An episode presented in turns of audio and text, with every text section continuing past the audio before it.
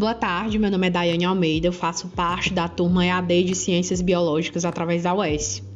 E hoje eu vim falar para vocês um pouquinho sobre fenótipo, para a nossa disciplina de genética, né? O comando é da Bioação 2. Bem, os fenótipos, eles são características que vão sendo apresentadas pelos indivíduos, são características elas podem ser morfológica, fisiológica, característica de comportamento. Esses, os fenótipos, eles também apresentam característica microscópica. Essa natureza ela pode ser até bioquímica. É, Para que você tenha conhecimento sobre elas, você vai precisar de alguns testes especiais para identificação. Tipo aqueles famosos testes do pezinho que os recém-nascidos fazem logo nos primeiros dias de vida. Então, é para determinar alguma característica que ele tenha ou determinar a presença de alguma possibilidade dele ter alguma anomalia genética, por exemplo, alguma disformidade, ou cromossômica, ou de aparência, enfim. E essas características, e, e, como essas características elas vão aparecendo ao longo da vida, ela não é mágica não, viu, gente? Ela ela se dá através de uma tal de interação gênica. Essa interação gênica, ela nada mais é do que o trabalho em conjunto, né, de vários pares de genes alelos. Esses pares, eles trabalham em conjunto para determinar uma mesma característica. Eles, eu pego, é, assim, são dois pares de genes, dois pares de genes homólogos que vão trabalhar para determinar uma mesma característica, tá?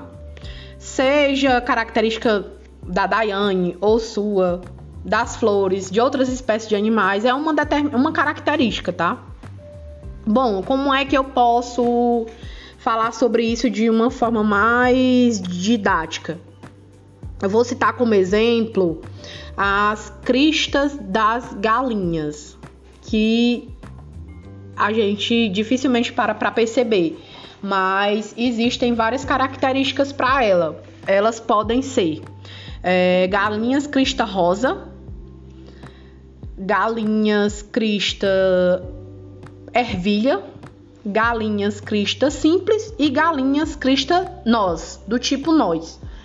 E essa essa interação gênica, ela vai trabalhar em cima dessas cristas. Aí como é que acontece?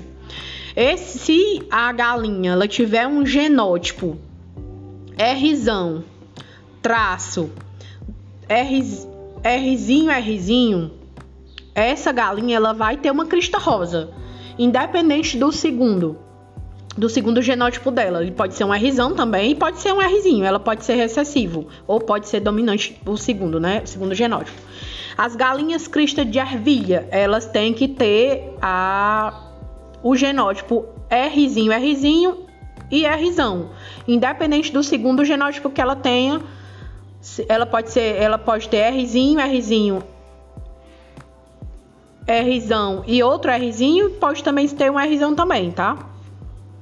Assim, a crista simples, por exemplo, ela é recessiva. Rzinho, Rzinho, Ezinho, Ezinho, tá?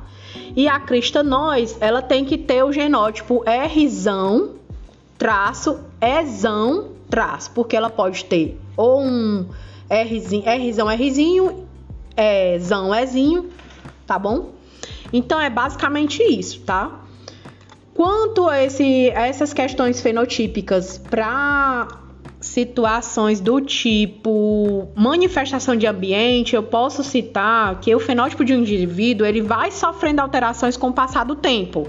À medida que a gente envelhece, o nosso corpo vai se modificando também. Então, fatores ambientais podem alterar o fenótipo, que é ficar exposto à luz do sol, a nossa pele vai ficar mais escura, nosso fenótipo vai mudar. Então é basicamente isso, tá? Eu espero que vocês tenham gostado. Obrigada. Boa tarde.